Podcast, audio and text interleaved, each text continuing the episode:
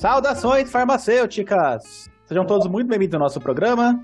Eu sou o Chita, também sou conhecido como Evandro. Tá um baita frio hoje. Boa tarde, você estar falando da hora, desculpa. Mas boa, prazer estar aqui. Olá, pessoal. Tá um baita frio em Ribeirão Preto, no alto dos seus 25, 26 graus. Bom estar aqui de novo. Pô, sacanagem, aqui tá 12. é isso que eu ia falar, puta inveja que eu tô desse frio. Bom, galera, aqui é Gustavo Vidal, vulgo João Gordo, e eu quero dizer que eu já comprei o meu exemplar. Tô aqui pensando que isso foi sadismo, hein? Tô chateada, inclusive, porque eu tô aqui morrendo de frio, mas tudo bem. Olá, queridos ouvintes, como vão? Aqui é a Carol, Ana Carolina Roberto. E aqui, passando frio, mas muito feliz de estar com vocês de novo para esse episódio maravilhoso, com convidados maravilhosos. Então, assim, super empolgada, bora lá. Bom, pessoas, aqui é o Mentira, ainda no Condado. E, e, gente, a gente ficou 20 minutos aqui que devia ter gravado. Gente, como se é versão de vacina? eu conheci a Chloé, não tem 20 minutos. Eu já falar essa pessoa que eu mal conheci, já considero parcas. Bem-vindo então, ao é multiverso da loucura. é, é isso. Fala galera, beleza? Cara, falando também, conhecido como Gabriel, e de fato tá frio pra cacete. Madrugada tava trabalhando, bateu 8 graus, velho, aqui em Jundiaí. E eu falo lá que tá frio em Ribeirão com 25 graus. Ah, beleza, ouvi isso. Vamos lá pra essa, esse multiverso da loucura que não é do filme, mas é nossa realidade brasileira. Uh, que alguém tente explicar isso, por favor. Bora lá. Não dá, não dá. Eu ia falar que eu só tenho dó dos historiadores do futuro. Então, hoje nós vamos falar sobre o livro que está em, em pré-lançamento, escrito pela Chloé e pelo Flávio, e vocês vão entender muito bem exatamente sobre o que é isso logo mais.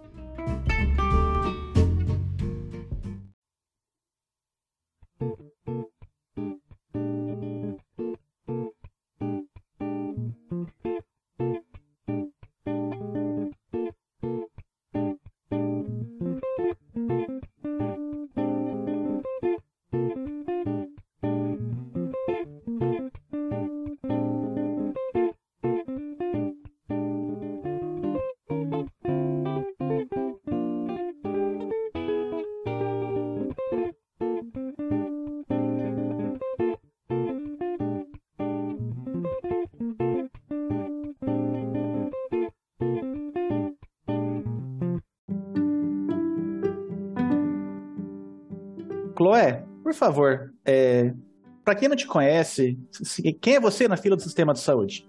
É, eu dei oi e não falei meu nome, né? Bom, meu nome é Chloé Pinheiro, eu sou jornalista de saúde e ciência. Cubro o assunto já faz uns 10 anos, assim, mas aí faz dois anos que eu sou como contratada da revista Veja Saúde, da editora Abril. Além disso, eu produzo um podcast chamado Ciência Suja, que está na sua segunda temporada, onde a gente fala de fraude científica e tudo mais.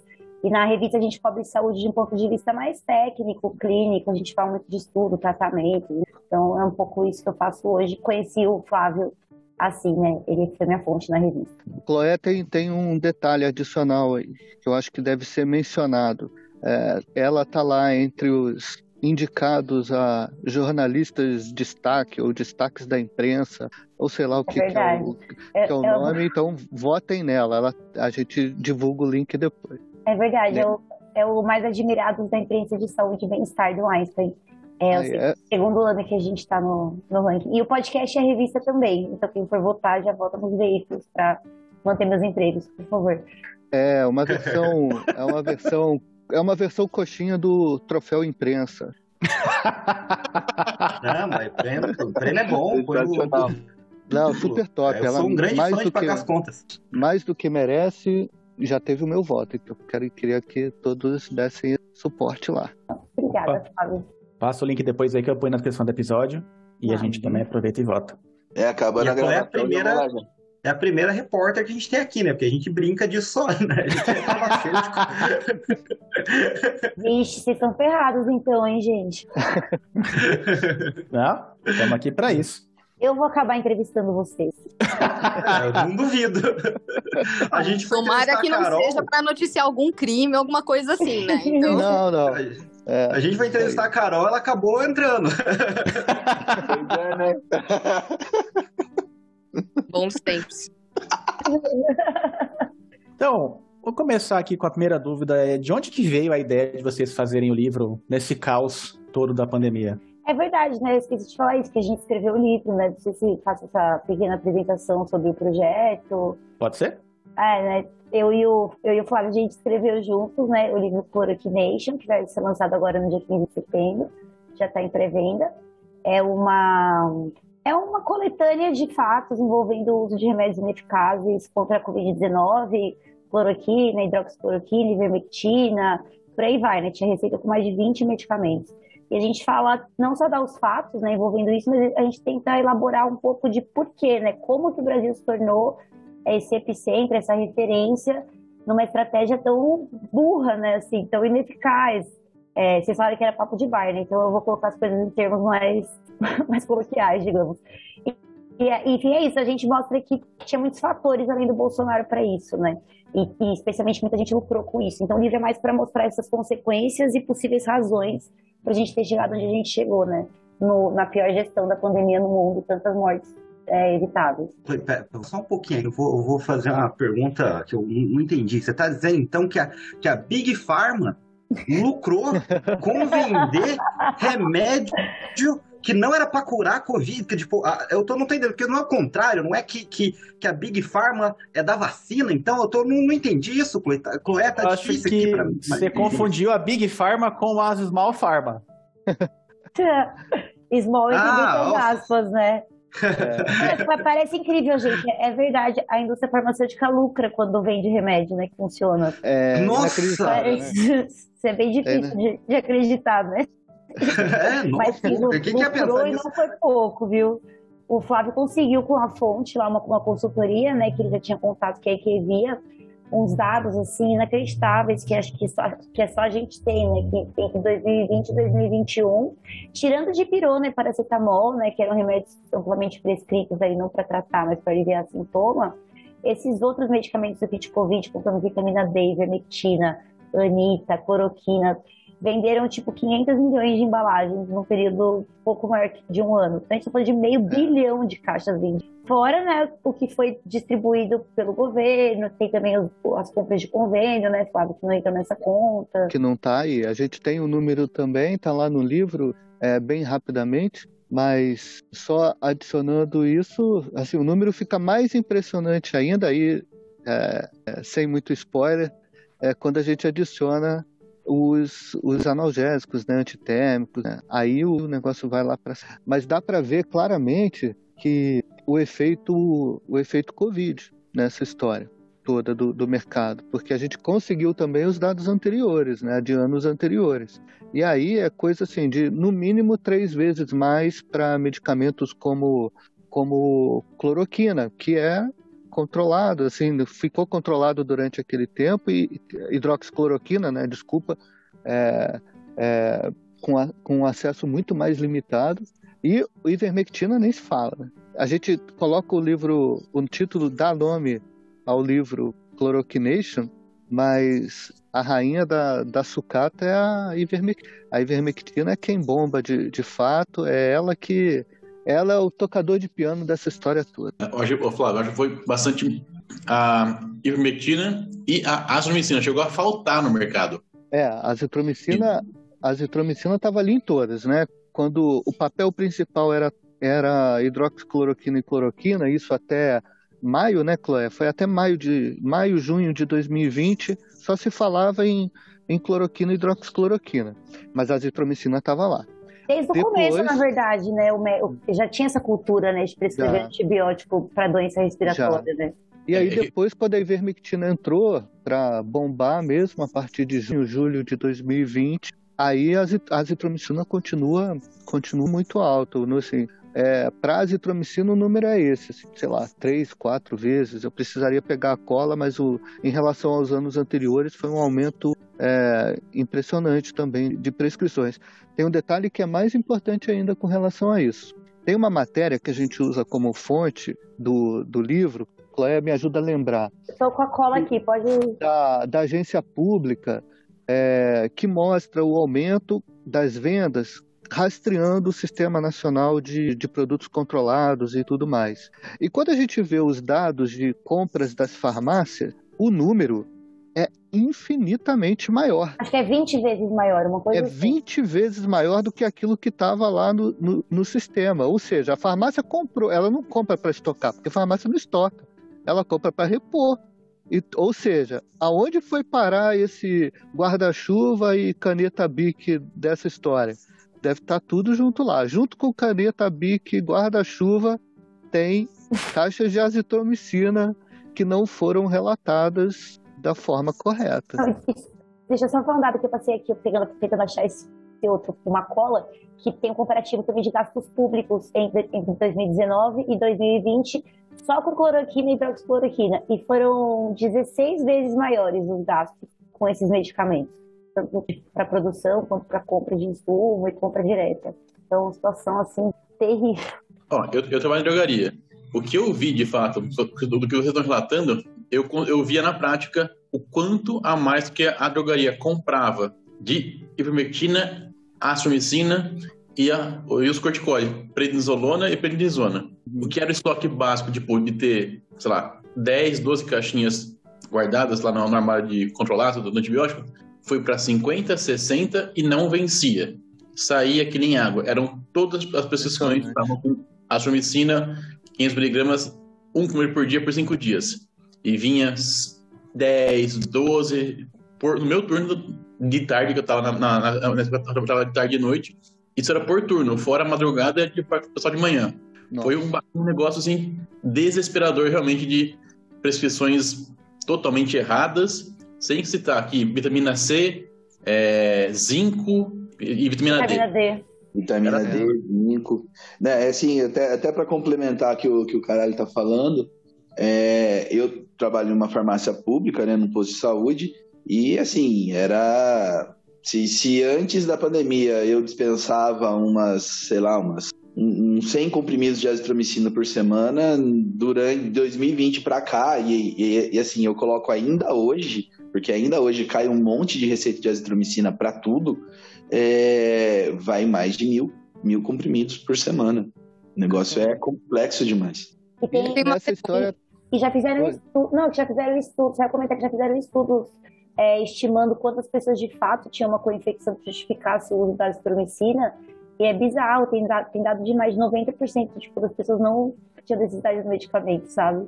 Falando Não, é- tudo errado, né? É assim, você perguntava para a pessoa, né, para o paciente, o que você tem? Não, não, não tinha, não, não tinha sintomatologia que, que, que, que respaldasse aquela prescrição. Hum, é, o negócio é, é assustador. O pessoal acha É. que é bala, né? Sim. Eu tenho uma contar os anticoagulantes. Mas isso aí Ah, virar é. outra- Não, a- aí, aí você fala Teve a moda coisa dos o meu anticoagulantes. coração. Né? Claro. Uma coisa que me deixa desesperado. Me deixava desesperado. Nossa senhora. Claro. Durante a pandemia eu trabalhava numa empresa que fabrica insumos para hospitais, né? E aí tinha um produto lá que era um bloqueador muscular que uma vez um cara comentou assim, olha, o que a gente vendia em um ano, a gente vendeu em menos de um mês durante a pandemia. Uau. Então, assim, e não é um medicamento usado é hospitalar, sabe, é injetável. Você só usa para a pessoa que vai estar entubada. Então, quando falou, "Ó, esse produto a gente estava até pensando em tirar de linha, estourou de um tanto a venda assim, que já não, não tem condição.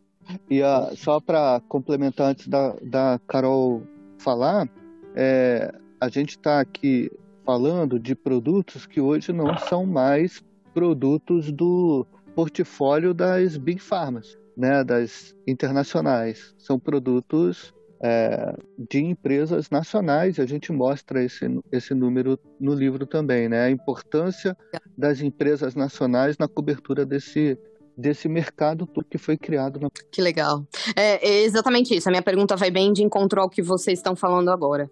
Primeira coisa é que, voltando ali na brincadeira do mentira que abriu aqui essa discussão, é, aliás, Chloe, bem-vinda. Esse é, esse, é- esse é o jeito que o Mentira gosta de fazer as coisas, tá? Então não liga, não. Ele é assim, a gente gosta dele do jeito que ele é.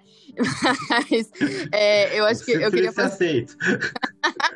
Aí eu queria fazer esse comentário sobre o fato de que sim, a maioria desses, dessas, a maioria não, eu não, desculpa, eu não, não tenho esse dado, mas tem muitas dessas medicações que tiveram circulando durante a pandemia que elas vieram mesmo da indústria nacional, então isso representou um movimento importante de mercado para a indústria nacional, né?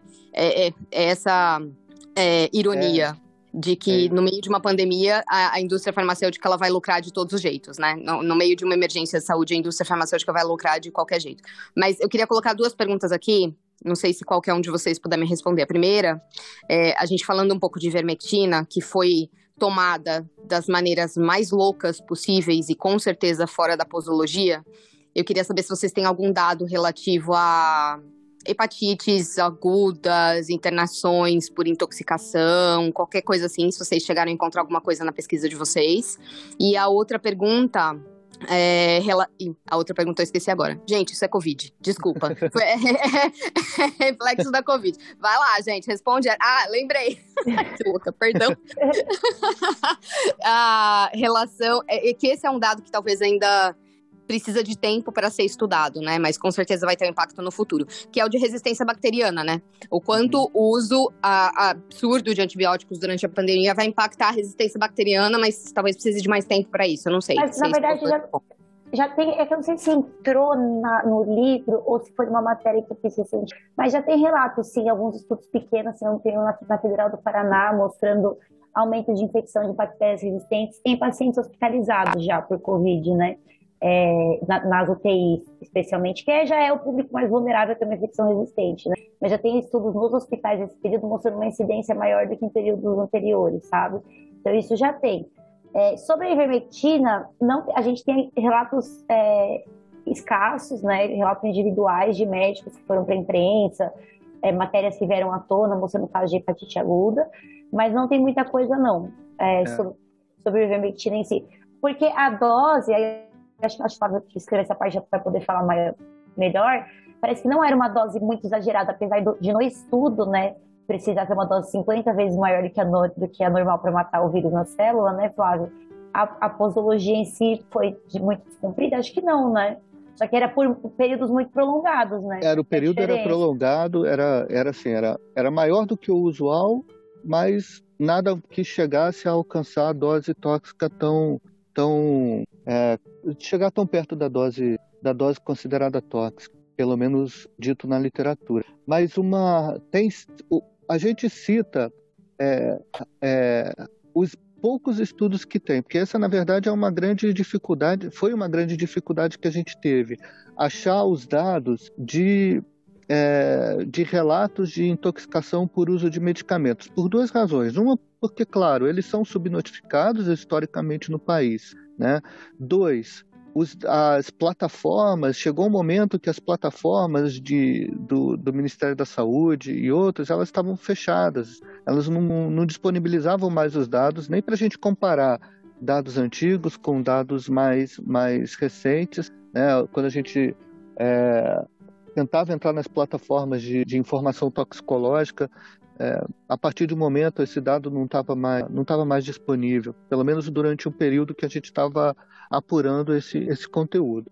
É, a Chloé chegou a entrevistar alguns dos alguns responsáveis né, na, na Anvisa por, é. por realizar os estudos de intoxicação por, por medicamento. Eles mencionam alguma coisa, Cléia pode lembrar um pouquinho disso. E tiveram duas publicações, que a gente duas ou três publicações que a gente menciona no livro. Mencionam muito brevemente a ivermectina, mencionam muito mais o risco associado a quadros graves para cloroquina e hidroxicloroquina, que ficou é. muito claro nos estudos que eles fizeram. Ia falar isso, tem esse levantamento, só que eu estava até conferindo aqui, Flávio, ele nem chega a mencionar a ivermectina. Por é. quê? Porque esse estudo, que é o único robusto que a gente tem sobre as associações adversas medicamentosas no sistema da Anvisa, as notificações, é, ele foi de 1 de março a 15 de agosto de 2020. Foi quando a ivermectina estava começando a, a decolar. Então, esse cara menciona a ivermectina na entrevista, até falando, eu fico preocupado, porque nosso, nosso período de coleta de dados não pegou o boom da ivermectina. Uhum. Depois de agosto de 2020, foram mais de 100 milhões de embalagens comercializadas. Então, pode ter acontecido muita coisa. E fora que ele fala muito sobre notificação, né? É. Acho que a maioria da, da, dessas reações nem chega a ser notificada, entrar no sistema. Muito profissional não nem associa uma coisa com a outra, né? pois é, é, uma... pensando nisso, se tem algum banco de dados que poderia mostrar isso público, né, de forma fácil. E porque eu lembro de, principalmente um ano passado, né, quando estouraram a, o uso das, dos antiparasitários, é, é, é, basicamente vários relatos de caso. Eu lembro de ler muitas reportagens seguidas, mas eram só relatos de caso, né? Ninguém uhum. tinha feito um estudo sobre isso, não tinha nenhum dado mais robusto, assim. É. Tem, tem, tem, essa base da Anvisa, né? Mas eu não sei se ela, ela depende de um profissional analisar, da Anvisa extrair dali, dali o relatório, sabe? Não é, sei se é uma base consultável. É, existe, existe a base mesmo. Em, em teoria, assim, os farmacêuticos, enfermeiros, os vários profissionais de saúde podem alimentá-los, né? Com, com as informações que, que observam do medicamento, mas isso foi, foi ficou muito limitado, assim, não teve ação em tempo real, ou pelo menos próximo da realidade, informar com devido cuidado, né? Mas a gente, a Carol tá, tá certinho, a gente viu de tudo, né? Ivermectina injetável, a de uso veterinário sendo usada em, em muito, sim, tudo mais. Uhum. O, o, CDC dos Estados Unidos lançando alertas, falando. Não lembro agora se foi o CDC ou se foi a FDA, porque eu vi vários Opa. alertas. Ô, Sim, ah, desculpa. Nossa, Ana, desculpa te interromper, é que eu estava revendo aqui no livro e, na verdade, eu acho que esse estudo inclui sim, porque, ó, para ivermectina o cenário foi o mesmo. O número de relatos de aceita diversos em 2020 foi cerca de 12 vezes maior que a média anual dos 10 anos, anteri é, dos 10 anos anteriores, que era dois casos por ano. Então, aumentou 12 vezes esse número de dois casos por ano. E foi antes do pico de vendas. Né? Desculpa, Fala pode aí, continuar. Não, imagina, legal. Eu só ia comentar isso, que eu lembro de ver alertas de autoridades internacionais falando sobre o uso de ivermectina de cavalos. Eu, eu, nem sei se era ivermectina, mas era antiparasitário de cavalo, qualquer coisa, uso em humanos, e o quanto isso era perigoso. Então foi aconteceu real, não foi só aqui, infelizmente, mas aconteceu real, né? Não, mas assim, uma coisa que eu percebi na época, e eu, assim, vendo agora, o, a gente tem muito mais relato de caso, muito mais coisas com a, com a cloroquina, né? Com a hidroxicloroquina do que com a própria ivermectina, né? E é, é difícil obter essas informações, né? Eu, pelo menos, não consegui encontrar nenhum estudo falando bem especificamente da ivermectina, né? Acho que talvez porque o. Vou mandar o, link desse trabalho para você, que você tá me O acesso é muito mais fácil, né? Foi muito mais fácil, e aí é mais fácil a, a cloroquina e a hidroxicloroquina. E os números dizem isso, assim, foram dezenas de milhões. Isso era bizarro, né? E a cloroquina, especialmente, é, ela tem uma participação menor nos, no, nas reações adversas, no, mas ela provoca reações mais graves, né? Tem essa, tem essa diferença. Em número é menor, mas as reações são mais importantes. E nesse estudo, pelo menos a hidroxicloroquina é a que domina, tipo, é 50% do total. Ó, vamos lá, eu tenho duas perguntas, a primeira para os dois, né? Vamos, a gente está aqui falando dos capítulos, não sei o que lá, mas a gente não falou uma coisa que é linda, que é o título, né? É a, coisa, a parte mais importante é, do é seu trabalho é o título do seu trabalho. Porque é um baita de uma. Do, tipo, gente, tipo, você podia chamar de cloroquinação.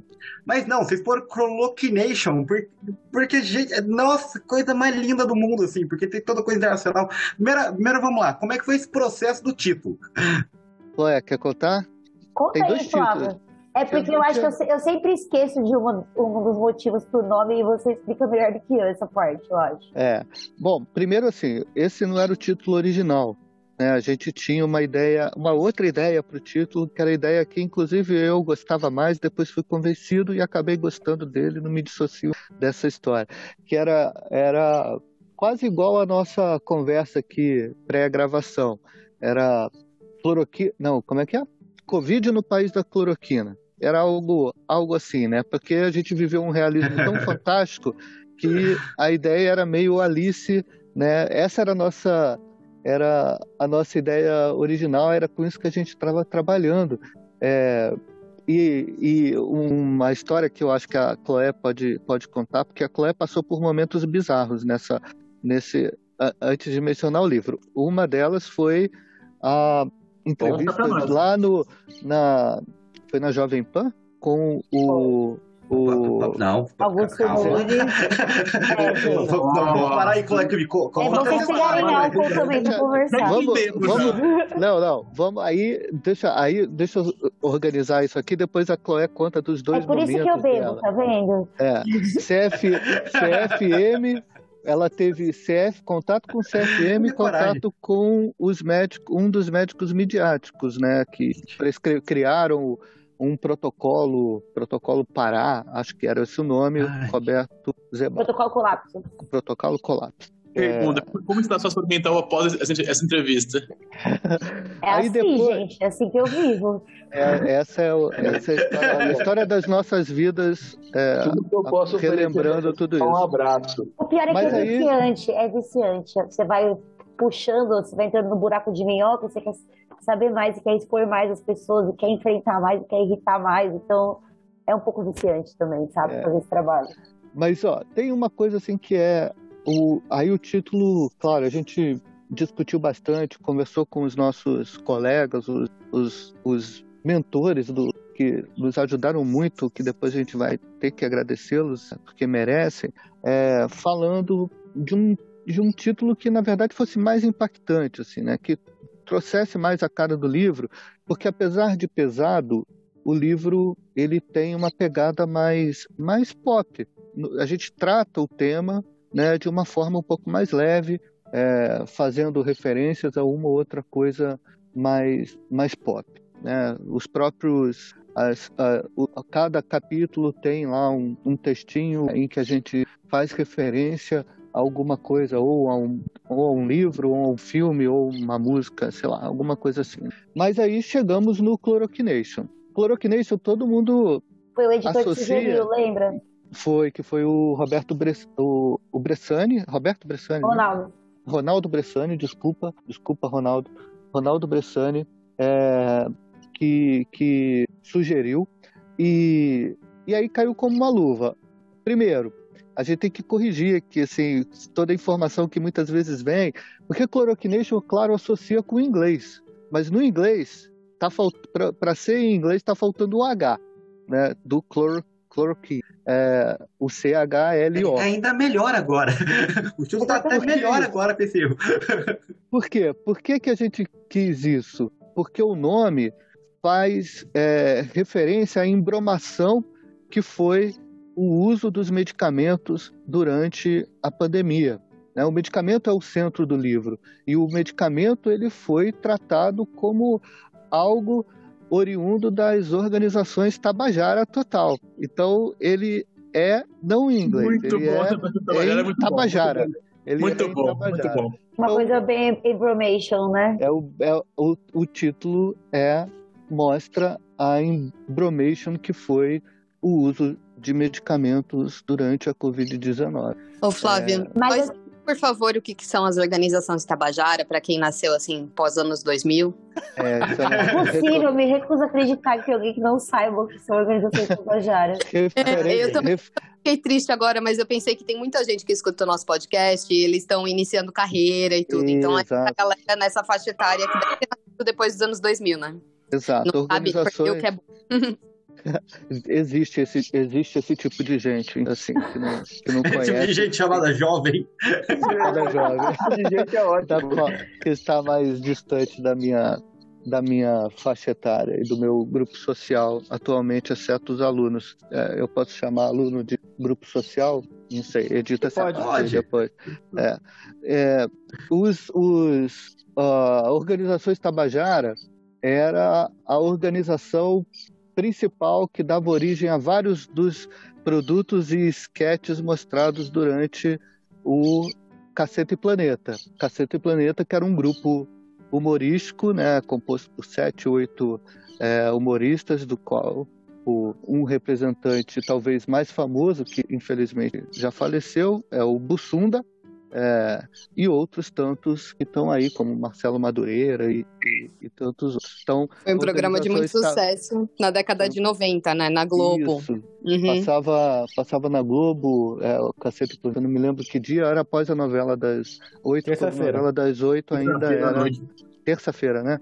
É, Cacete urgente. E o, Cacete e Planeta Urgente. As- os produtos né, vendidos pela, pelas organizações Tabajara eram sempre umas coisas assim muito mal feitas e que não so- prometiam solucionar um problema, mas não solucionavam nada, né?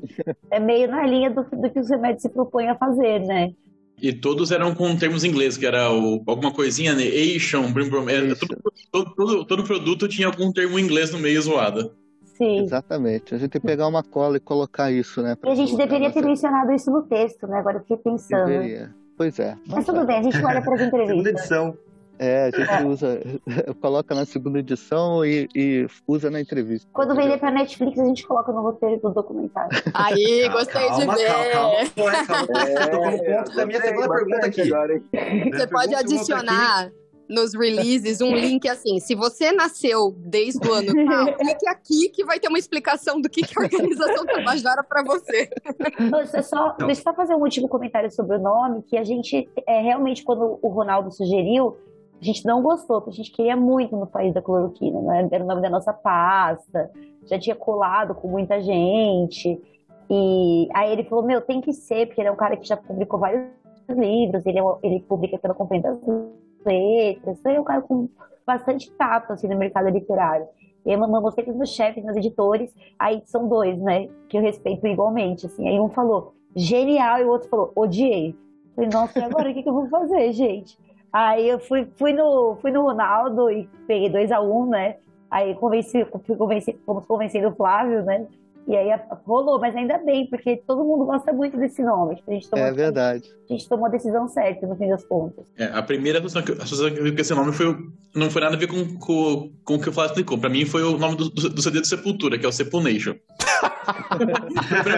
na minha mente, mas E dá pra fazer isso também, né? Cloroquina Nation também dá pra juntar e dar, usar essa É, eu já pensei do, do, do Hermes e Renato. também. Mas, Clécio, você tocou num ponto que, eu, que já era da minha segunda pergunta, né? Que é quando a Netflix comprar os direitos do livro para fazer uma série policial, né? Eu já imagino ela começando com você na, na, na Avenida Paulista, sendo você com, com as antivax lá, falando. Já, já como eu imagino aqui.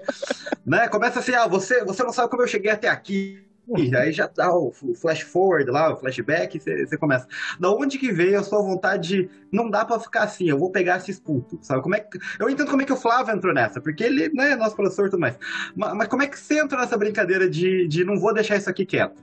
Olha, eu acho que sempre, isso sempre foi meio que uma característica da minha personalidade, assim, eu sempre gosto, eu sempre tive, tava com uma amiga ontem, acho que sempre tive esse sonho de que algum dia o meu trabalho jornalístico fosse ser alguma coisa que tivesse algum poder de mudança ali, de, de seja expor alguém que está fazendo mal para uma pessoa, denunciar uma, uma má prática, eu cubro saúde há bastante tempo. E nunca tive a oportunidade de fazer essa coisa mais crítica, assim, né? Porque meu veículo é super, é, a é, é do grupo Veja, então, e nem é a nossa pegada fazer esse tipo de coisa. Então, durante a pandemia, e aí o Bolsonaro foi eleito, né? Aí meu ódio por essas picaretas triplicou, né? Então já fiquei ali, né? Meu Deus, Bolsonaro, o que eu vou fazer com esse homem? E aí, enfim, e aí quando veio a pandemia, eu tive um fato pessoal que me empurrou para dentro disso, que foi minha, a minha mãe, que é, é, ela é enfermeira, com mais de 20 anos de formada, agora não está mais na área, mas ela sofreu a lavagem cerebral bolsonarista, assim, então ela não vacinou, ela não usou máscara, e no meio da pandemia, assim, eu estava sem vê-la, porque eu estava praticando isolamento, né? não sabia nem que ela era bolsonarista e nem que ela não, nem que ela era anti-Covid, porque assim, né? A gente é pró-Covid e eles são anti-Covid. Essa é a divisão. E aí, É, eu claro, é assim que é. passei um né, eu fiquei pensando, como eu sou pró-Covid, gente? O que, que é isso? Foi- agora eu já entendi o co- co- por que, eu caio nessa caixinha.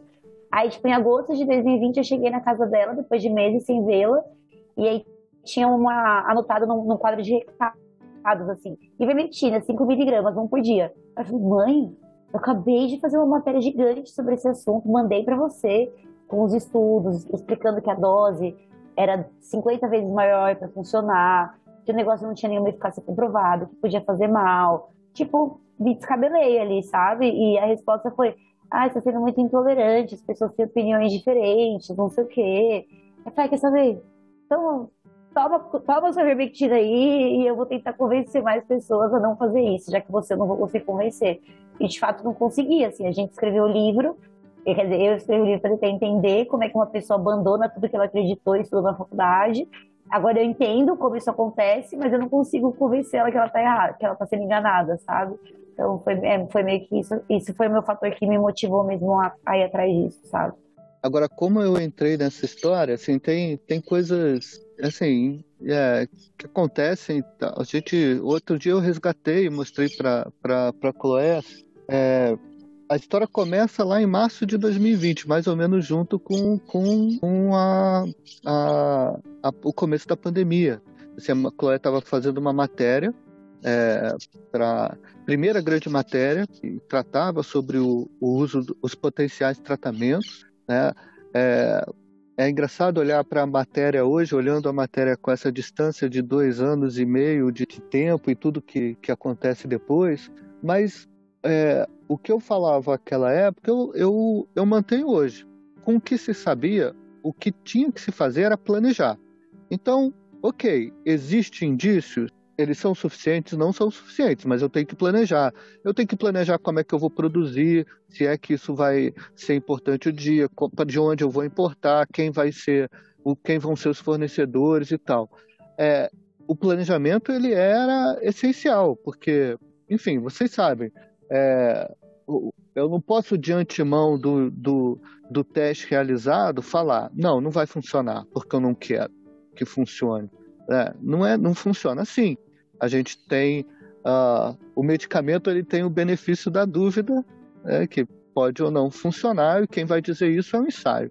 Isso olhando com essa, o olhar daquele cara lá de, de, de março de 2020. Depois de, e eu não era, eu não passava, é, como é, a Chloé mencionou, de uma de fonte. Né? Se ela tinha dúvida, ela entrava, ela entrava em contato, ela queria uma indicação de alguém e tal, ela entrava em contato, até que chegou o momento que a coisa se consolidou, a história se consolidou. O uso dos medicamentos é, de forma tão ampla, já com resultados dizendo o contrário, ficou muito claro.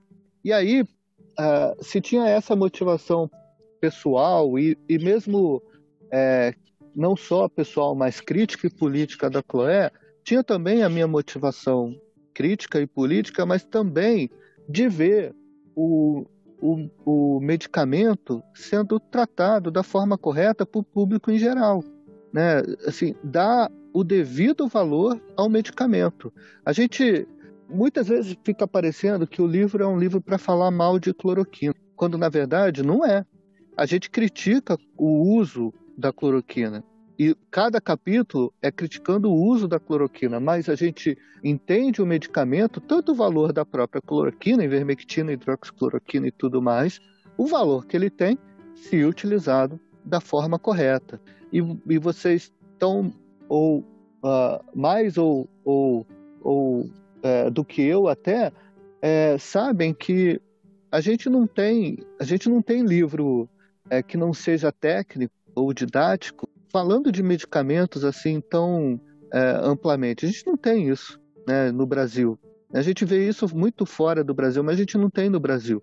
E isso ajuda a explicar um pouco dessa cultura que nós temos. Que, e era algo que eu, que eu achava importante, importante ser feito, era posicionar é, o, o medicamento, tratar o medicamento como aquilo que ele é. Ele é um produto complexo, ele é tão complexo quanto o tema é, que nós tratamos tornar isso acessível, a informação, é, ela ficou, ficou algo que me motivou e que ficou muito claro durante a pandemia, né? A importância que nós temos, que a universidade tem, né? como fonte para a imprensa, algo que nem sempre foi tão fácil acesso. Eu tenho certeza que teve experiências muito mais difíceis antes para encontrar fonte do que a, após a, ou durante e após a pandemia.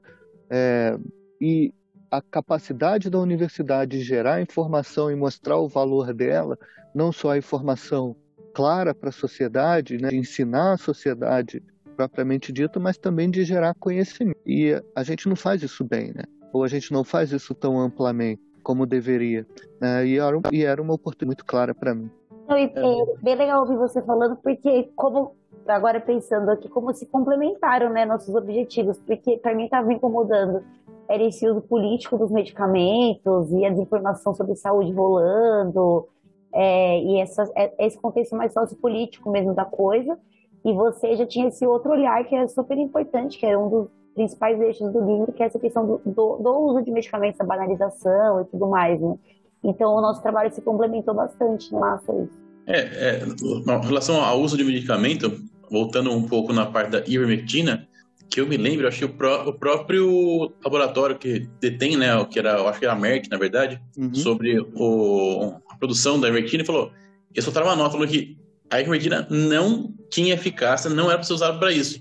Ou seja, se o próprio laboratório que produz a molécula, que tem todo o interesse do mundo em vender mais para lucrar, falar não tem, não tem eficácia para isso, e mesmo assim a galera comprou a rodo. Uhum. O produtor que fala não comprem para isso. E Mas qual foi, mas qual foi a narrativa, né, que a, a, a fabricante de ivermectina no Brasil que mais lucrou com essa história, que foi a Vitamedic, eles já soltaram na sequência falando que era a Merck não queria que soubessem da, da eficácia da ivermectina, porque assim eles não iam conseguir avançar nas pesquisas com o antiviral deles, que era o monopiravir. Meu Deus. ó, Ok. vamos, lá. Sem, sem que que... Não, peraí. Ah, vai, desculpa, fala. fala. Muito bairrista, mas, pô, a Vitamedic, não, vamos lá, não é um grande laboratório nacional. Vamos lá, né? Mas vai, Não. caralho, você vai É Não que é era. fake na- na- news, né, caralho? Não é pra ser ou na verdade. Big Farm? Não, mas, é que assim, o, o que eu tô pensando aqui, na, na, na drogaria, a Vitamedic, da, a Ivermectina saía muito pouco. Hum. Em questão de Ah. dois meses, o que vinha da Vitamedic, o que, o que os caras venderam de caixinha de É. É algo, assim, surreal. É. É um laboratório pequeno, não, tipo, não, não, não quer desmerecer, mas não tem um, não era assim, de relevância, nossa, é o tipo, outros nacionais maiores. Mas, É. Ele Por que, que você cresceu acha muito. que. E por que, que você acha que aumentou de- deles especificamente ou era de todos os fabricantes? De todos. De todos, de Deve ter todos. aumentado mais, porque É. como eles são menores, né, se pegar na MS, MS Não, é uma mas- empresa gigantesca. A Ivermectina aumentou muito, mas, Mas não foi suficiente para dar aquele impacto no... no- Não, mas não era só isso, não. A, a, a, o, a ivermectina da Vitamedic, ela foi responsável por 85% do mercado de ivermectina no, no país durante a pandemia. Alguma Ou coisa seja- aconteceu, gente. Ou às É, vezes não não, foi- veio não para sua só- loja, caralho. Às vezes vendeu muito, sei lá, Nordeste, Norte, Sul, É. mas aqui não vendeu. Foi É, não, um, um é. negócio absurdo, né? Também mesmo. Prefeituras, né? Muitas prefeituras compravam deles, né? Também. Também. Ah, é isso então. Muito provavelmente as compras públicas, porque elas têm um impacto muito grande. Chloé, copa- compra pública é, é um volume muito alto de medicamentos que vai. É, eu tô, eu tô vendo aqui o nosso, nosso trecho sobre isso no livro, a gente tá falando é, o faturamento com venda de, só, da, só da Vitamedic. Faturamento com ivermectina e vitamina C, D e zinco passou de 16 milhões em 2019 para mais de 475 milhões em 2020. E aí só nos cinco primeiros meses de 2021 já estava em 200, 265, 285 milhões. Caramba, né? Foi algo surreal. Foi algo surreal. Volume de vendas. E o pior é que eles patrocinam. Ai, gente, sinceramente, o pior é que eles patrocinam a, a Associação Médicos pela Vida, que tá até agora falando que eles são entidades Ah, mas é, Deus. até eu. que a ivermectina cura câncer, paralisia. Mais uma vez, fomos surpreendidos, né? Ó, A, a ivermectina agora cura câncer. Ah, é, É. nossa. A- Tem a, a, a, a arauta da, da ivermectina, que é a doutora Lucy Kerr, ela tem um slide famoso, tem até no nosso Instagram do podcast, que a gente abordou esse assunto recentemente, tem esse slide falando ivermectina cura câncer, para, reverte paralisia, tem que ser estudada contra mais coisas. Eles, é, agora eles comemoram o dia da ivermectina, Ai, hoje é. Ivermectin Day. Tem o ivermectin dele. peraí, Tem uma deixa, deixa tem uma, seita. tem uma mulher que se autodenomina, tipo, ela aceita ser chamada de Lucy Care. Já, já começa aí. É o nome dela, poxa. É o nome, de, é o nome dela, é, o- é o nome dela, é o nome. Ai, gente. Calma, mentira, É, tipo, vai. Absorve, Como, que é, absorve. o que tem um- co- como é que uma mãe põe o nome dessa na criança, gente? E daí a criança cresce e faz isso ainda. Ela é da família Care. Como que ela é da família Care? Hum, É, Ok. Mas eu acho que ela pausa é pausa para observar a ironia. é, deve da ser. K-E-R-R e não C-A-R-E, ou não? ah, Como assim? É K-E-R-R. Putz, É, é. Olha lá.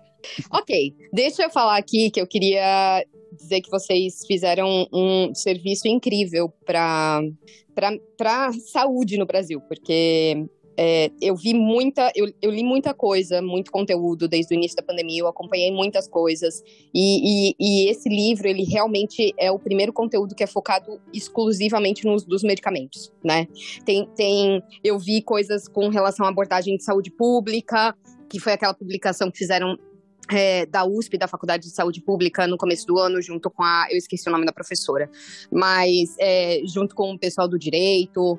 teve abordagem da, pela, pela, pela, pelo viés da medicina, do tratamento da doença, e teve muita coisa, mas de medicamento não, e eu acho que é, é isso que diferencia esse livro, é isso que diferencia o material de vocês. Ele é incrível e, e ele mostra um pedacinho dessa história que é tão complexa, né? Que é o protagonismo dos medicamentos nesse nessa loucura que a gente viveu.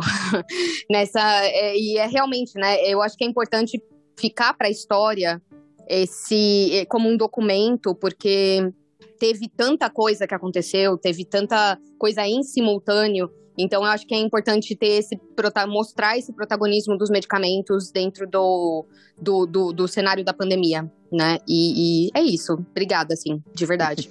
Obrigada a você pelas palavras.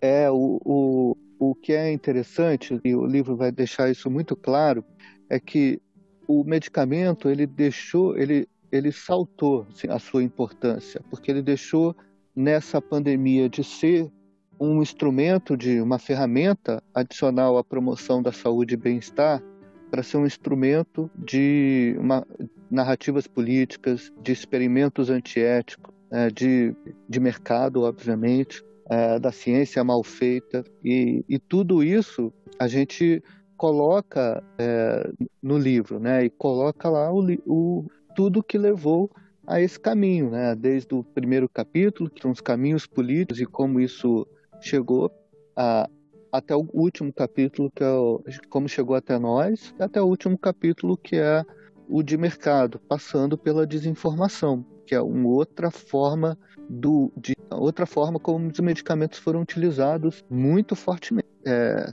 o que mostra a importância desse produto, principalmente num país como o Brasil, né, que, que como a Chloé gosta de dizer, o medicamento é o, é o sistema de saúde para muita gente, né? porque tem dificuldade de acessar né, o, o, SUS ou não tem condições de perder um dia de trabalho para acessar o SUS, vai, vai em quê?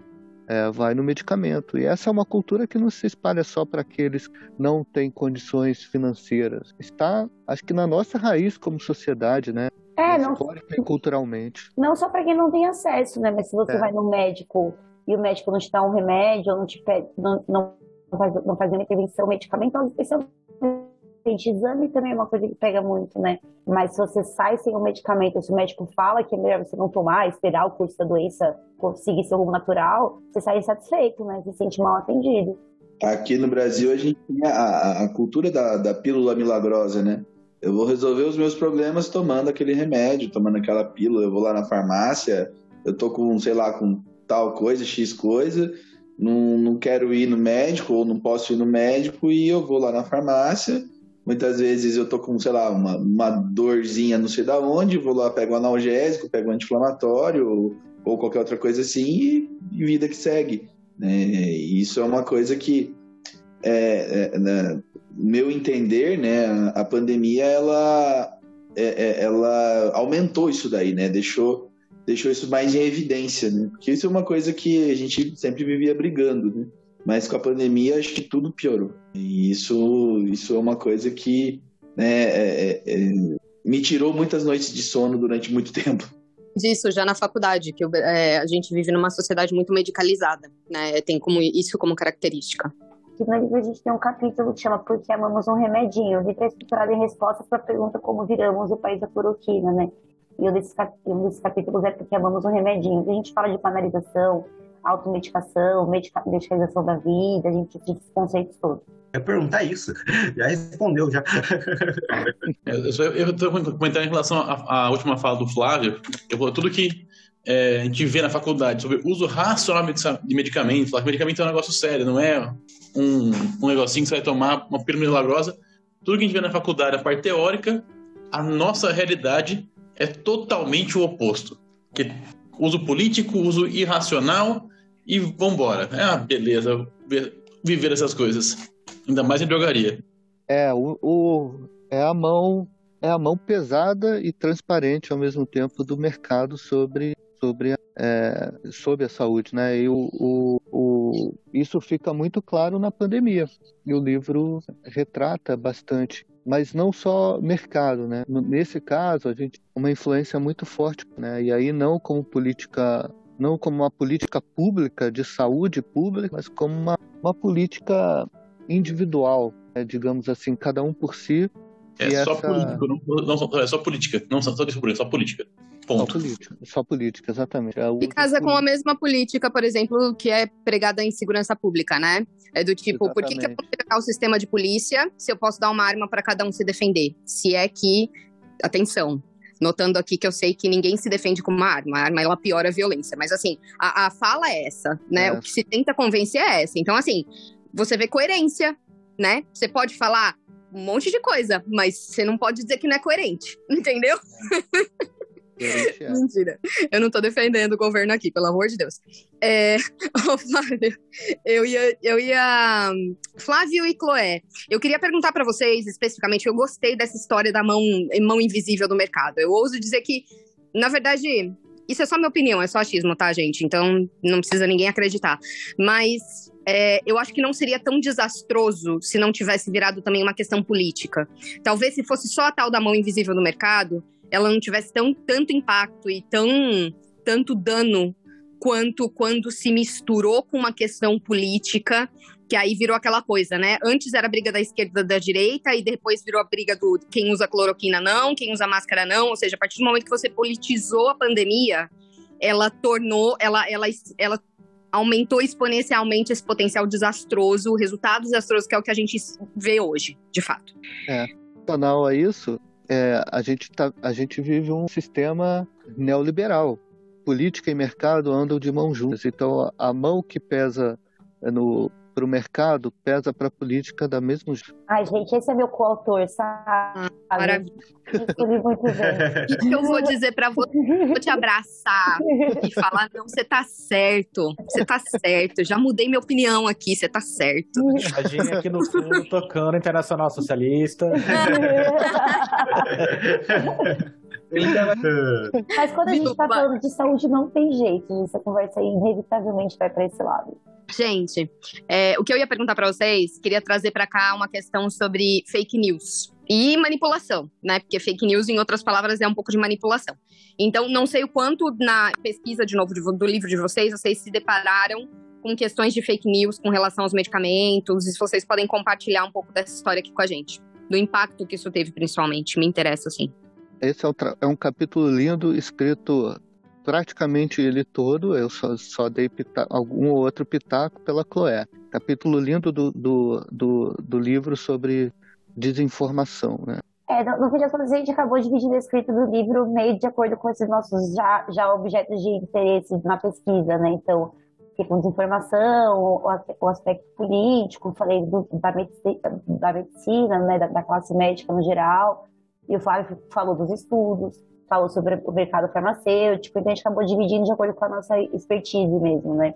É, e bom, a gente, o que a gente propõe é que a desinformação é uma dessas seis bases aí para esse fenômeno ter se espalhado assim, porque o negócio evoluiu tanto, primeiro por conta dessa questão política, né, os relatórios que analisam a informação falam que começou a circular no mundo todo a questão dos remédios, mas em algum momento o Brasil vai ficando mais e mais para lá na curva do gráfico, completamente isolado, único falando disso.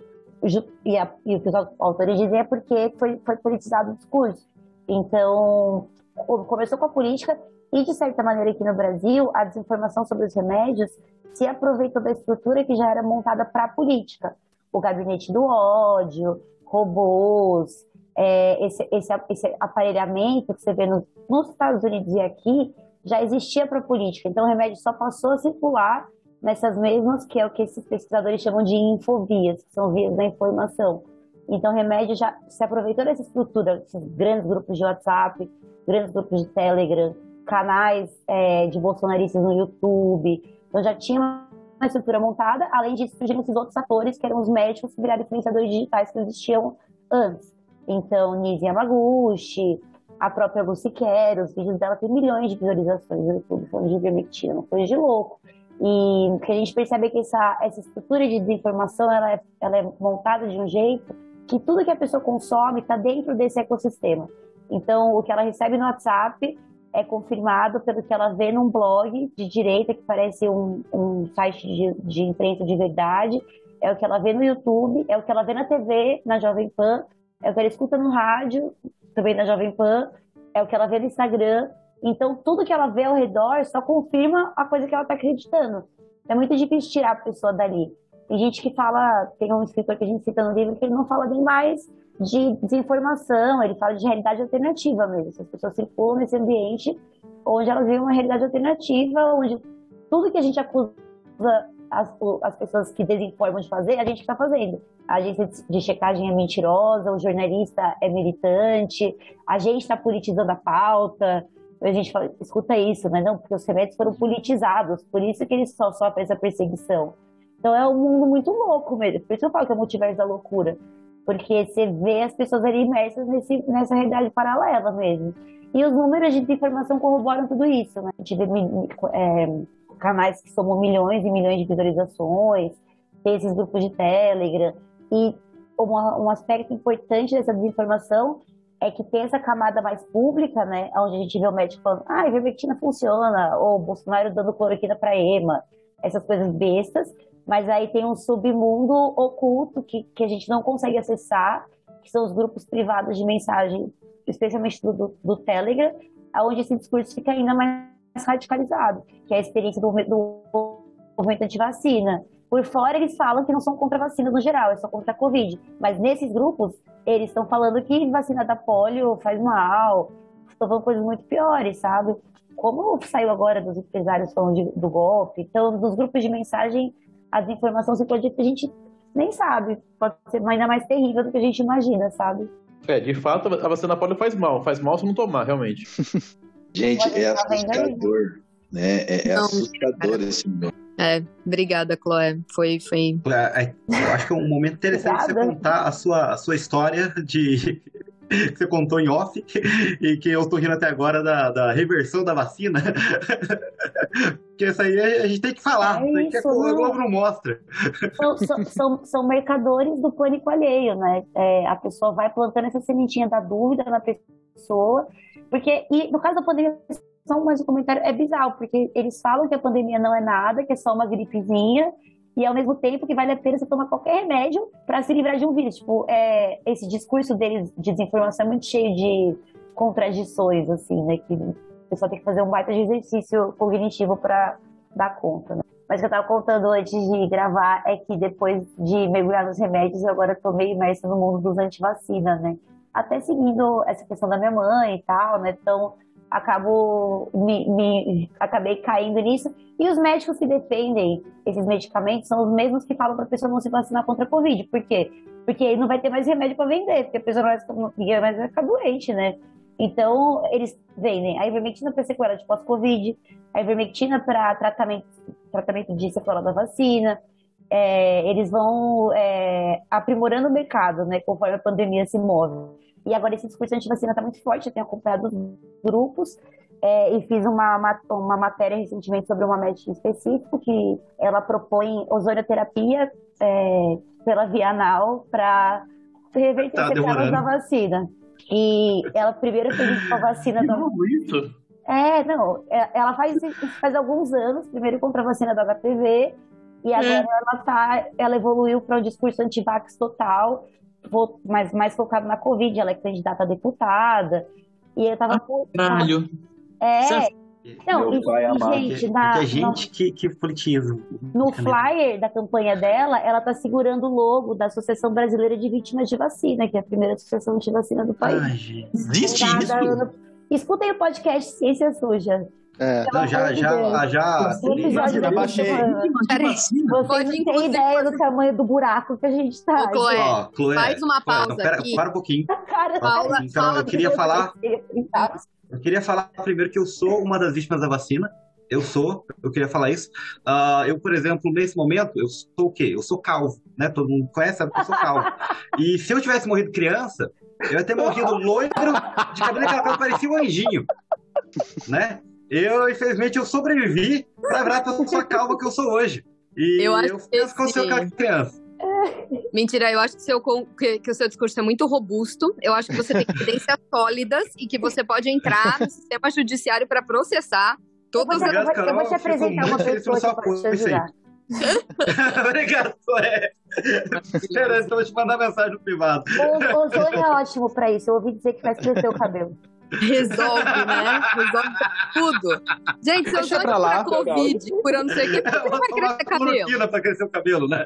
Não é Exato. ivermectina, é pro câncer cresce cabelo. Agora, só, um- só um detalhe Não, adicional a deixa, eu- isso deixa eu só contar da inversão. Eu não Ah, tô é, contando. É. Tá- Vai lá. a gente fez esse episódio do podcast mostrando essa loucura toda dessa médica, deputada, que fomentou essa associação. Vocês terem ideia, no Acre tem vacina que tem cobertura vacinal com menos de 1%, que é de onde essa associação é. É bizarro, bizarro. E aí eu fui ligar, uma- eu pedi pra uma amiga ligar no consultório pra saber quanto, quanto essa mulher cobrava na consulta, né? E ela me, ela me li- ligou, tal, falou 1.800 reais. A gente falou, ah, vamos ligar de novo e vamos gravar. Aí dessa vez eu ligar. Aí, antes da gente gravar o podcast, porque daí ela ia conhecer minha voz, né? E aí liguei na clínica, ninguém tava esperando, a gente tava no estúdio antes de gravar. E aí perguntei, ah, quanto é a consulta com a doutora Maria Emília tal, quero, quero me consultar com ela. Mas aí a mulher nem perguntou nada, só falou, é 1.800 reais. Eu falei, ah, tá bom. E aqui você vai ter que fazer uma biorressonância, que é uma, uma palhaçada que vê o seu estado quântico da alma, não sei o que. A sua aura, Ai, né? meu Deus. É. Estado E aí da- você- Nossa. Pra você Que ser isso, velho? Não, gente, vai piorar, que eu vou chegar no final da história, Ai. que é a parte mais interessante. Ela falar, gente. Essa, essa biorressonância custa mais 1.500 reais, é obrigatório você fazer, pra ela ver seu estado do corpo e da alma. E aí, no final, a mulher falou, mas é consulta normal ou é inversão de vacina? Aí eu falei, tipo, eu fiquei tão chocada. Oi? eu- Melhora mesmo! Olha! Olá, mentira! Quem sabe não cresce cabelo? Aí, ó. Cara, Meu eu- problema foi o BCG, né? É clarifica, amigo. É baratinho. Só Agora uns 4 mil reais. É mais barato do que implante. Gente, Agora você imagina- de vacina. Inversão de vacina, gente. Eu fiquei, eu fiquei Gente. tipo aquele meme do cara no ônibus, pegando o ônibus, indo dormir. É. de vacina, que porra, Agora, falando, vacina, gente. falando Gente, tudo se tivesse isso, de ver- de verter vacina, você curava AIDS.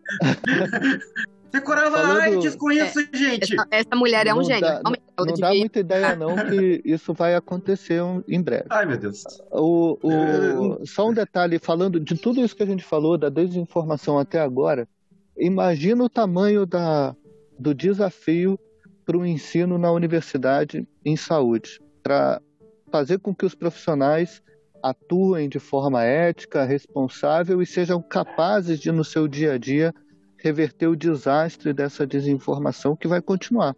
né? Não é mudando o governo que isso vai, vai passar. Esse é um grande desafio que a universidade vai ter que pensar para o futuro. Então, Flávio, é, esse ponto que você trouxe é fundamental, eu achei incrível, inclusive, porque na nossa época, né, vamos lá, há 20 anos atrás, mentira, é, na nossa época o professor falava, a gente aceitava, inclusive eu achava que às vezes os professores, eles se empolgavam muito, porque eles queriam provar, botava a fórmula na lousa, ficava explicando como é que chegou na fórmula, eu até Eu falava dessa mentira, aula. falei, gente, dessa aula. se jogasse essa fórmula na lousa, eu já tava acreditando. Por que, que ele gastou tempo me dizendo como é que chegaram na fórmula? Sabe? Era só ele falar, a fórmula é essa, você usa pra isso, eu já tava acreditando, meu. É. Agora eu queria fazer um cartaz. Nós acreditamos em você. Exato, gastava a aula inteira pra me falar como é que tinha chegado lá, e eu não tava nem aí, só me mandava usar e tava tudo certo. Então, é- isso éramos nós, alunos de faculdade, 20 anos atrás.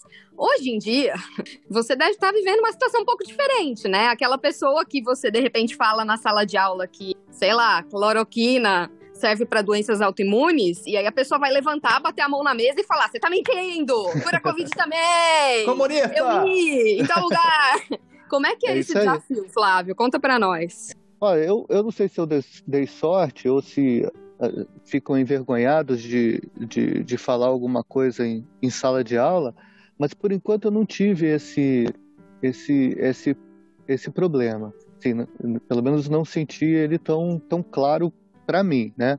Talvez tenha algumas, tenha algumas razões, até há bem pouco tempo eu estava dando aula tudo via Google Meet, então, tudo remoto, né? É, agora as aulas mais é, presenciais, mas mesmo assim ainda não teve muito impacto, não.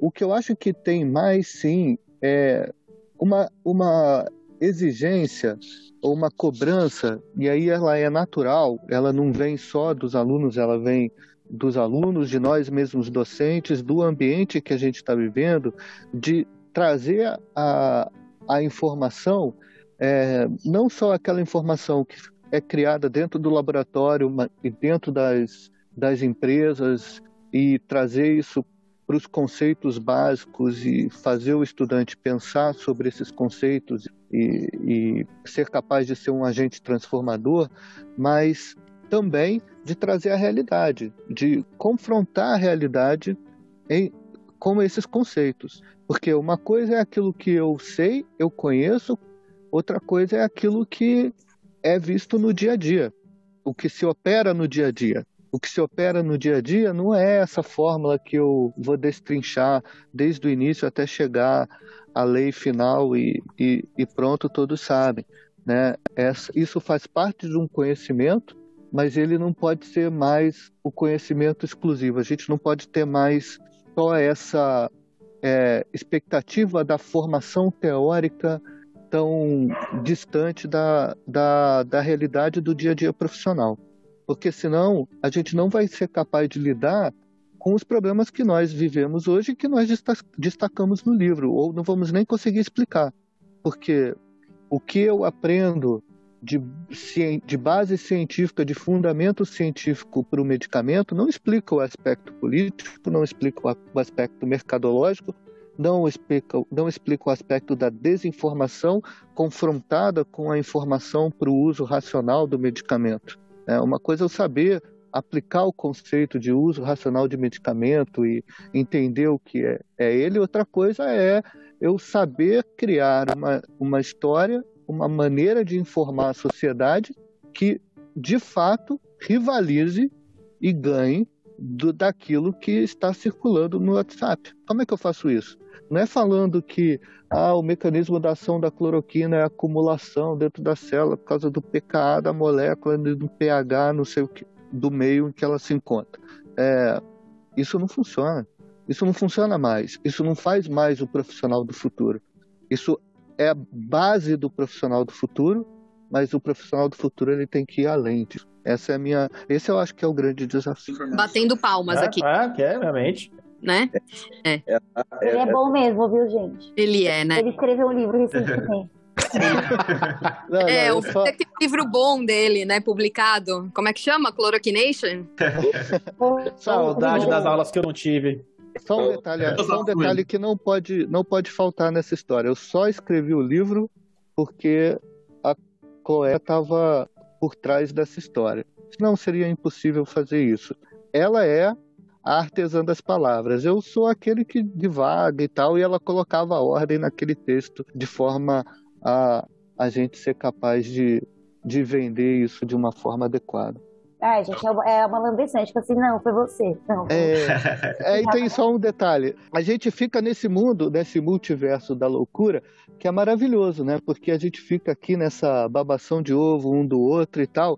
E tem um detalhe que é legal, a gente não se conhece pessoalmente, não. né? É, aí eu, eu tô, tô, começando a brincar assim, talvez seja melhor não conhecer mesmo, porque tá bom assim, né? Tá funcionando bem assim a relação.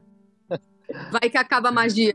Mas olha só, Verão Preto não é tão longe, Chloé. Tem bife não, de a gente vai. Eu vou botar aí. A gente vai lançar o link também. Fala do lançamento aí, dos dias, e a gente quer todo mundo lá, porque, enfim, vocês fazem parte dessa história. Qual, é, qual é o dia mesmo? Dia do lançamento, 15 de setembro não, e 27 segundo. de setembro. É, tá. 27. Tá? Beleza.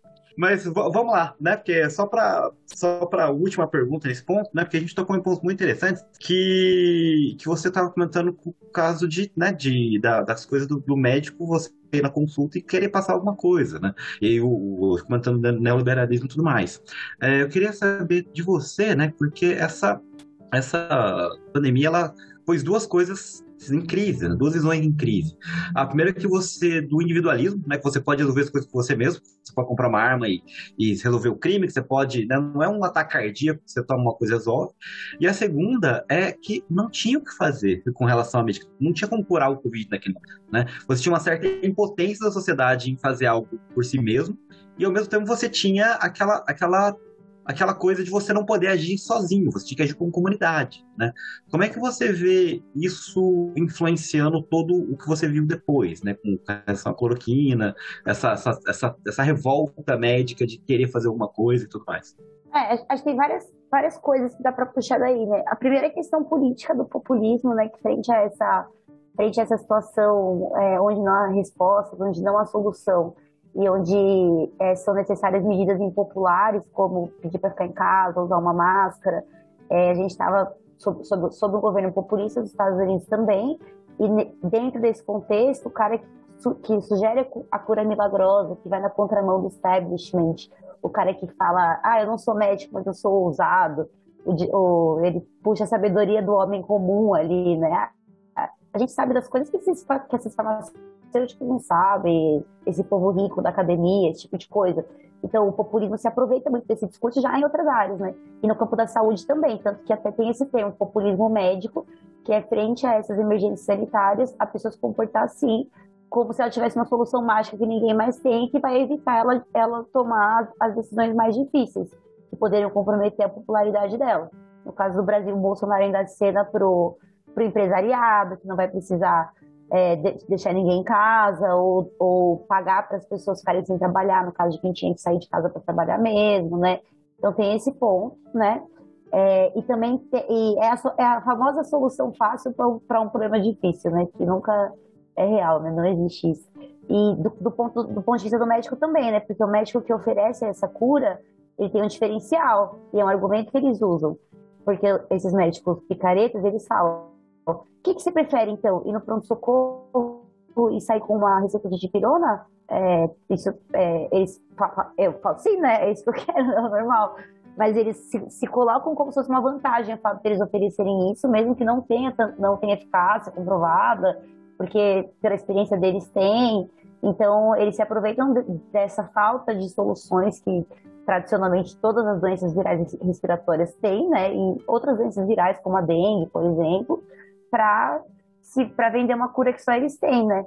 Isso aqui no caso da dengue, no caso da gripe, a gente já está muito acostumado com isso, né? Você ir no médico, o médico, ó, vai para casa e toma de pirona. No caso da Covid, por ter esse contexto mais assustador e incerto, ninguém saber como era a doença e tudo mais, então as pessoas ficam com mais medo e tendem a acreditar mais nesse tipo de cura, né? É, então é um momento muito delicado para quem vende para quem vende falsas curas, né? E muito, muito tem muito potencial, né, para essas pessoas. Uma coisa que eu, que eu fiz, deu um, um clique aqui agora. Fazer uma, uma correlação rápida com a nossa, a nossa atualidade. Esse negócio de ficar vendendo cura milagrosa para doenças que são desconhecidas, no caso da Covid e tal, é estranho, porque ninguém faz isso com AIDS, né? Que agora já está conhecida. Ninguém eu não, eu, eu, eu não, não tava. Eu, não, eu tinha, na década de 80 eu tinha poucos anos de vida. Mas eu não, nem, não lembro de ver, ou de ver, assim, historicamente, esse, esse charlatanismo com AIDS. É que eu acho que a AIDS também no começo... menos, né? E tem essa característica de transmissão é, também. Não. Era doença de na época. Né? Ninguém precisa ficar trancado em casa, por exemplo. Mas na, no hum. caso da gripe espanhola, lá, lá em. Na, nem, nem deveria chamar gripe espanhola, né? Isso é uma desinformação Sim. também. É, tam, também aconteceu isso no Brasil. Tem o livro Bailarina da Morte que fala que vários políticos apostaram no quinino, que é tipo o tio avô da cloroquina, para a galera não ficar em casa. Sim. Então, quando e... são essas doenças com mais potencial pandêmico, eu acho que é mais fácil. Isso e doenças muito incuráveis, como câncer, né? É o caso da fósforo. Então, mas essa também é uma pandemia, né? Só que agora está mais control... em casas controlada, né? Uhum. Mas a, a, questão histórica no Brasil do, do, do controle da AIDS é que na época que foi criado lá, né? Acho que a gente até conversou isso quando o boneco veio falar aqui. Né? Aqui você teve políticas de saúde implementadas e aceitas. Né, na década de 90, né, nos anos 2000. se você, não, não, sei se você lembra do xadrez verbal, que eles falam da, o, da política da África do Sul com relação à AIDS, que foi totalmente contrário do que a gente fez aqui, e que lá o negócio é muito mais pesado, né? É, na, na, verdade, aqui a gente teve a sorte, não sei se eu posso colocar isso como sorte, de ter uma política implementada boa na época que a AIDS estava, assim, né? Verdade. Né? Então tem, tem essa o Brasil foi, também, Brasil né? foi pioneiro, né? Em trazer os antivirais, Sim. quebrar patente, era outro Quebrar momento do também, né? Ah, bons tempos. É só um exemplo. Saudades, é, é, saudades desses tempos que a gente tinha política pública de saúde boa, né? É, Então, isso é só. Então, aí a gente entra, tipo, pra concluir a minha pergunta. Aí tem um exemplo real de como você tendo uma política de saúde pública bem feita e tem um apoio do governo pra isso, o negócio funciona. Cacete. Vamos fazer uma coisa. Bons tempos que o Ministério da Saúde seguia a ciência, né?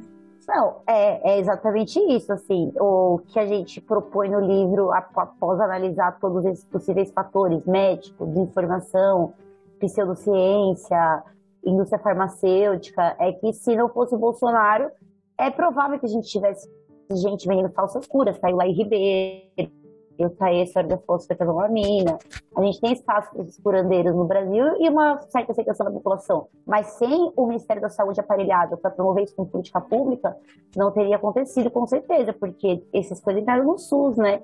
E o Ministério da Saúde foi sendo desmontado pouco a pouco, até que chegasse a uma definição, uma- a uma configuração de ministério que aceitasse e que promovesse isso, né? Como teve agora o negócio da Conitec, né? aquela nota bizarra, É. comparando os estudos da cloroquina com os estudos das vacinas.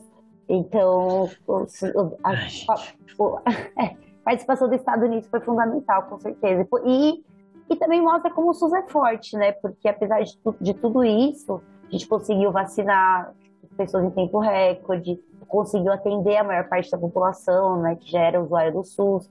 Então, apesar desse ataque intenso, desse aparelhamento, poderia ter sido muito pior sem, sem ele, né? É, viva o SUS, viva o Zé Gotinha, né? Porque o Zé Gotinha, uma hora dessa, Cadê ele, Ah. né? Hoje é, hoje é dia D de vacinação contra pólio, tudo sem é, adesão. Zé Gotinha, você é meu herói, acredito em você. Saudades. Chloé, fala pra gente então é, como vai ser o lançamento, quando vai ser, em que meios, que formas, sinal de fumaça, como é que vai ser esse, esse evento? É, então, a gente conseguiu. Primeiro, acho que é legal falar que a gente conseguiu viabilizar o livro por causa dessa editora Paraquedas, que é uma editora independente, pequena.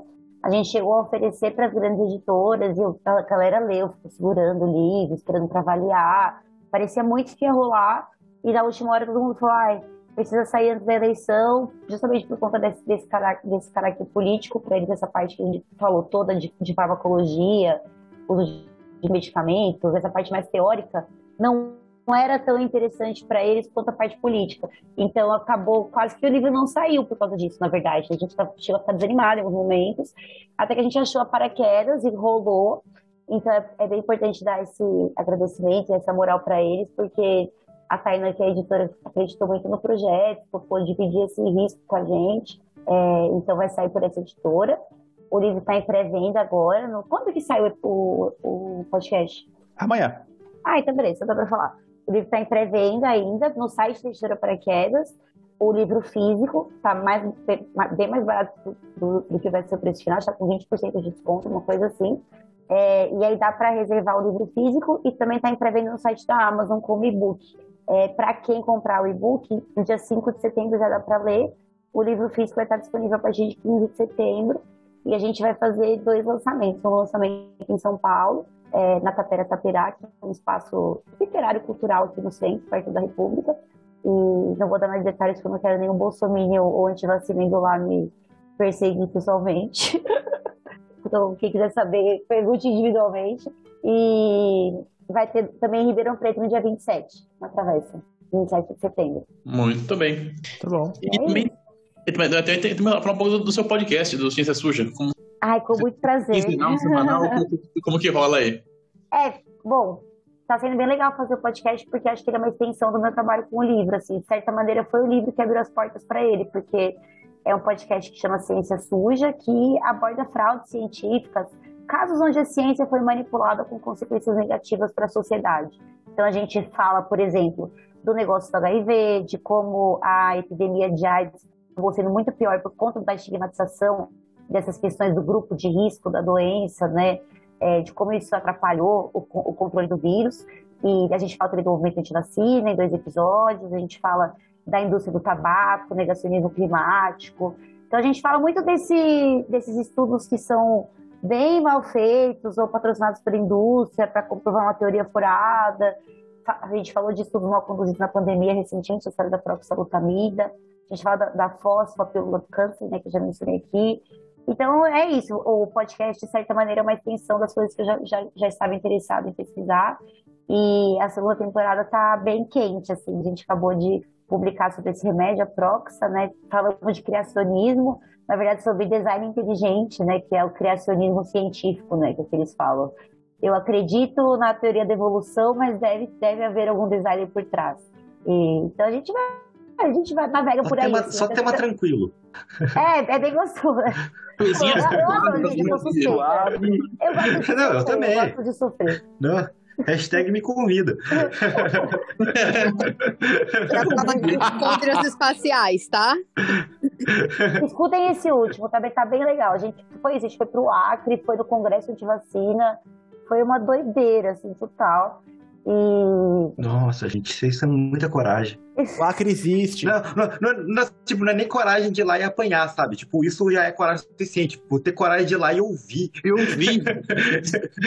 Sabe? Eu não consigo sentar e pôr um coisas, vídeo. YouTube pra ouvir esses negócios.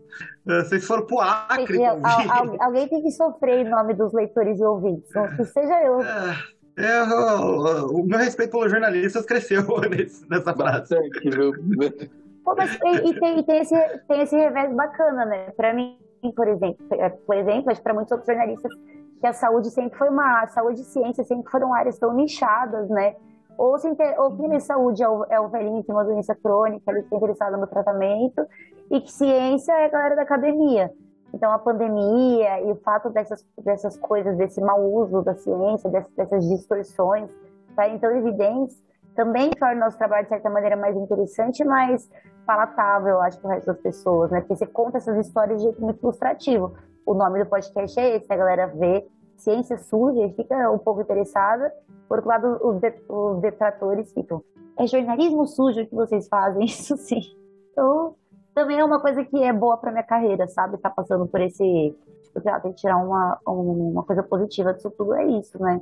Vai ser um momento de bastante crescimento pessoal para mim. Que legal, Chloé. Obrigada pela Muito bem, por muito compartilhar tudo isso. Uhum.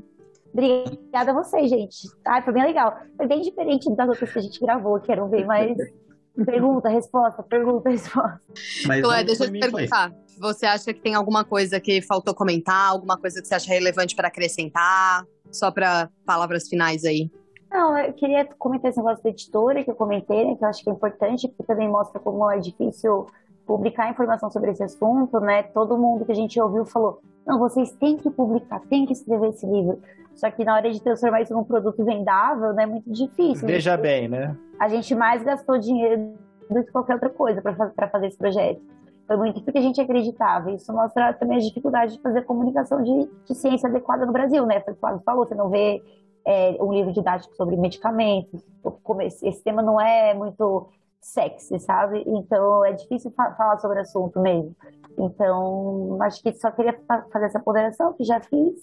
E aí, ch- chamar todo mundo para comprar, porque isso, por ser uma publicação independente, a gente depende muito das vendas para compensar os gastos que a gente teve até agora com isso. E convidar todo mundo a ouvir o podcast, gente, porque de fato essa questão do movimento antivacina está pegando muito e está pegando carona no, no tema principal do livro, que é o uso de medicamentos. Agora que passou a pandemia, eles estão já se apoderando de outra pauta política ali dentro da saúde da ciência. E essa questão vacinal. O Brasil está vivendo as quedas mais drásticas da história. E parte disso também é por conta de um desinteresse dos profissionais de saúde em promover a vacinação. Não se faz mais isso como no passado, sabe? Eu comecei em profissional de saúde ouvindo, eu acho que é importante a gente falar né, de como todo mundo deve ser um pouco defensor da vacina e promotor dela, sabe? Não tem ivermectina que vai resolver a paralisia infantil.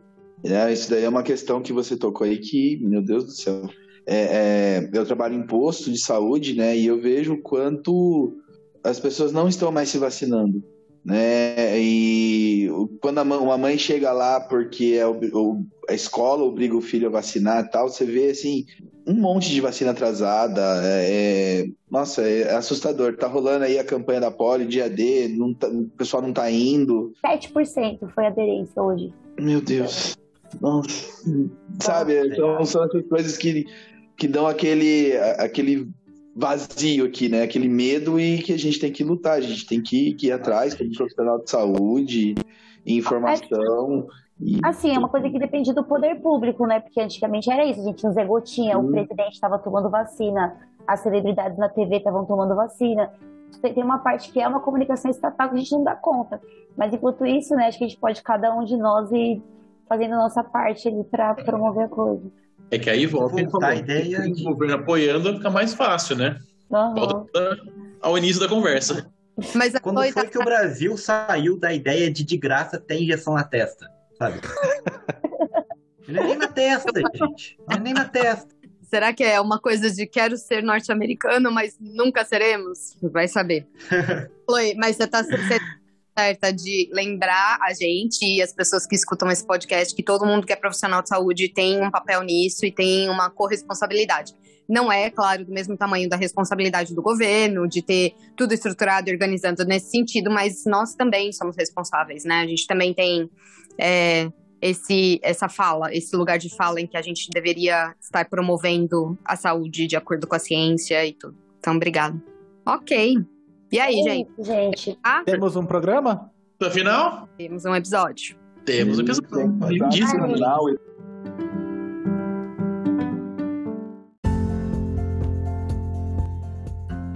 Bom, pessoas, muito obrigado para quem chegou com a gente até aqui.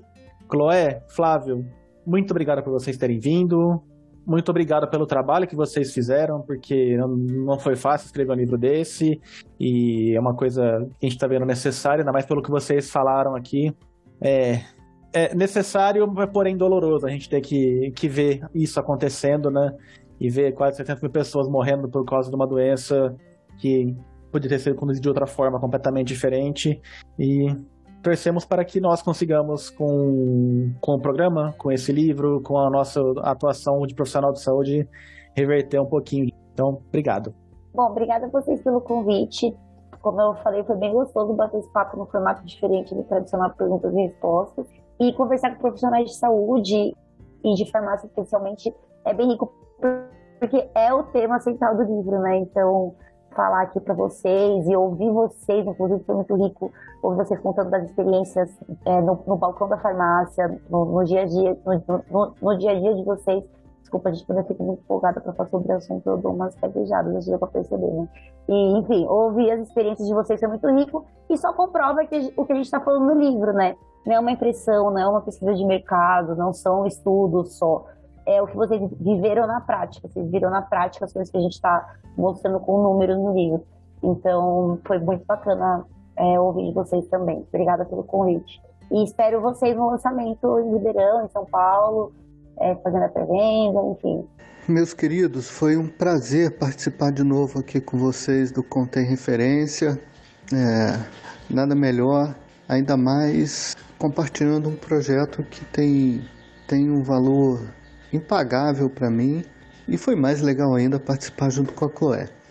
Então, um abração para vocês, fiquem bem e até a próxima, né? Bom, gente, muito obrigado para vocês que chegaram até aqui. Quero agradecer a Chloé, ao Flávio. Foi assim sensacional esse episódio conversar sobre o livro.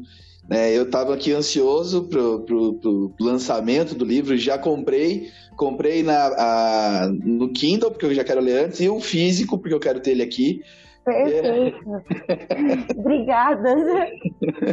É, para mim é, é, é, sensacional esse trabalho. É, eu que trabalho aqui com. Eu, caralho, que a gente trabalha diretamente com o público, né? Com, com a venda do medicamento, com a dispensação do medicamento. Na época foi desesperador pegar aquelas receitas de kit Covid com mais de 20 medicamentos. O negócio foi é, assim desesperador é, é, o mínimo que eu posso falar, né? Daí para cima. Então é, eu me sinto é, é, honrado até pelo livro que vocês, por esse lançamento, por pela divulgação de tudo, todo esse, toda essa problemática, tudo que aconteceu na época, tá? E muito legal parabéns para vocês, parabéns pelo trabalho de vocês. Parabéns pela sua coragem, Chloé. Você entra em locais que eu nunca vou entrar. Né? Eu não consigo, como o Mentira falou, eu não consigo ouvir um vídeo no YouTube que já me dá, me, me, me dá gatilho. Né? É sensacional e muito obrigado pelo trabalho de vocês. É, não, é só, deixa eu só fazer um comentário muito rapidinho. Preciso de comentar que acho que é legal falar com o farmacêutico também, porque especialmente ter essa experiência tão ruim da classe médica, uma classe médica que é tão pouco preocupada com essa questão, eu acho que o farmacêutico é um dos poucos profissionais que de fato está ciente do quão complexo é um fármaco, de como o medicamento deve ser tomado corretamente, dos problemas do uso irracional. É um universo muito rico de informações que vocês têm e que o público desconhece. Então, acho que quanto mais a gente construir essas pontes, melhor. Só posso falar que estamos à disposição. Mas voltando, falando sério agora, Chloé, de novo, muito obrigada para você é, e, e, e para o Flávio. É, o, o, trabalho de vocês foi incrível, foi essencial. É um documento que é para ficar para a história. Eu super apoio, vou fazer que nem o João. Vou comprar o físico e o, o João, que não chama João, tá? O nome dele é Gustavo, mas é o João. É, vou comprar o físico o eletrônico e vou querer autógrafo. Estarei no lançamento. Pode anotar, vou aparecer lá sem os meus trajes do momento, mas, né, com trajes apropriados. Ah, eu gostaria que você fosse assim, mas na verdade, vou ficar feliz. De pijama, no caso. É, exatamente. Pijama com a touquinha da, da Mini. Carol, se você for assim, eu vou. Eu vou pra... Gente, eu não vou sair de casa com o roupão da Mini. Pronto. Sacanagem. Nós apoiando a Carol com o roupão da Mini, né? Já aqui, né? É muito bom ter você e o Flávio aqui de novo, né? E, gente, é, é incrível, né? Acabei não comentando, mas, gente, o pessoal tem uma ideia que, que é, é, se a gente pudesse fazer, o pessoal a gente pode fazer, seria tão. O mundo seria diferente. Eu recebi uma vez uma fake news em francês, falando que a vacina, claro que a vacina vai ter um chip, a vacina ela, ela tem nanorobôs que são menores que, que, uma, que o grão de areia, e quando você injeta a vacina, aí os nanorobôs se juntam e formam um chip. Eu, gente, Oi? Gente, que é, a tecnologia existisse, hein? Seria Rapaz, tecnologia do Tony Stark, né? Tecnologia ah, mundo, né? Stark. Velho, Iron Man. Cara, gente, que nível! Eu queria que a gente pudesse fazer isso, gente. Que, que legal, né? Mas essa, né, de novo aqui, vocês são muito corajosos de não só de, de fazer o que vocês fizeram, mas de publicar hoje, né? Imagino que vai ter tanto uma resposta boa, como a gente está tendo aqui, como gente caindo em cima né, nós estamos aqui, né, dando o suporte que a gente pode, né, um abração para vocês dois e para todo mundo. E eu só tenho a agradecer porque é um livro que precisava, né, e tu vou, vou aqui comprar, eu não sei se consigo comprar com a, com a, parte física, porque eu não sei se mandam para cá, mas o, o Kindle eu com certeza comprarei depois de terminar essa gravação aqui. Então, muito obrigado e até a próxima, já, já, né, já, já tem uma outra aqui, já pelo menos a parte 2 do livro aqui para saber como é que foi, como é que foi a, a, recepção, mas, né, com certeza vai ter mais coisa aqui, porque essa ideia de tirar o conhecimento da academia e botar no colo do, do cidadão é o que a gente mais quer, né? Esse que precisa. Né? Então, muito obrigado, Chloe. A gente pode até fazer um especial de divulgação científica. Eu gostaria bastante. Então, fica aqui já o convite e a abração. Até mais, gente. Tchau. Galera, muito obrigado por quem nos acompanhou até o presente momento. Queria agradecer ao Flávio e à Cloé pela fantástica conversa de hoje. Re, re, re, redizendo o que a galera já falou. Cara, era, era um livro que precisava ser feito. Muito é muito bom que a, a Chloe tenha coragem e estômago para fazer as coisas que ela fez. Ouvir o que ela ouviu, que eu não teria paciência nenhuma. Eu não fico desesperado, eu, eu fico com raiva, da vontade, eu bater em todo mundo, mas não, não, não vai resolver porra nenhuma. Foi uma, uma conversa fantástica, muito. O legal, o legal foi o seguinte: o que eles relataram no livro que eu não li ainda, mas eu imagino que vai ser relatado, é o que a gente viu, o que eu e o João a gente viu na farmácia, na drogaria. Então, o que a gente viu em loco, eles vão falar para todo mundo a real. E, novamente, agradecer pela sua presença e pela sua entrevista, que foi fantástica. Foi mais bate-papo do que uma entrevista, na verdade. Muito obrigado e, galera, até o próximo programa.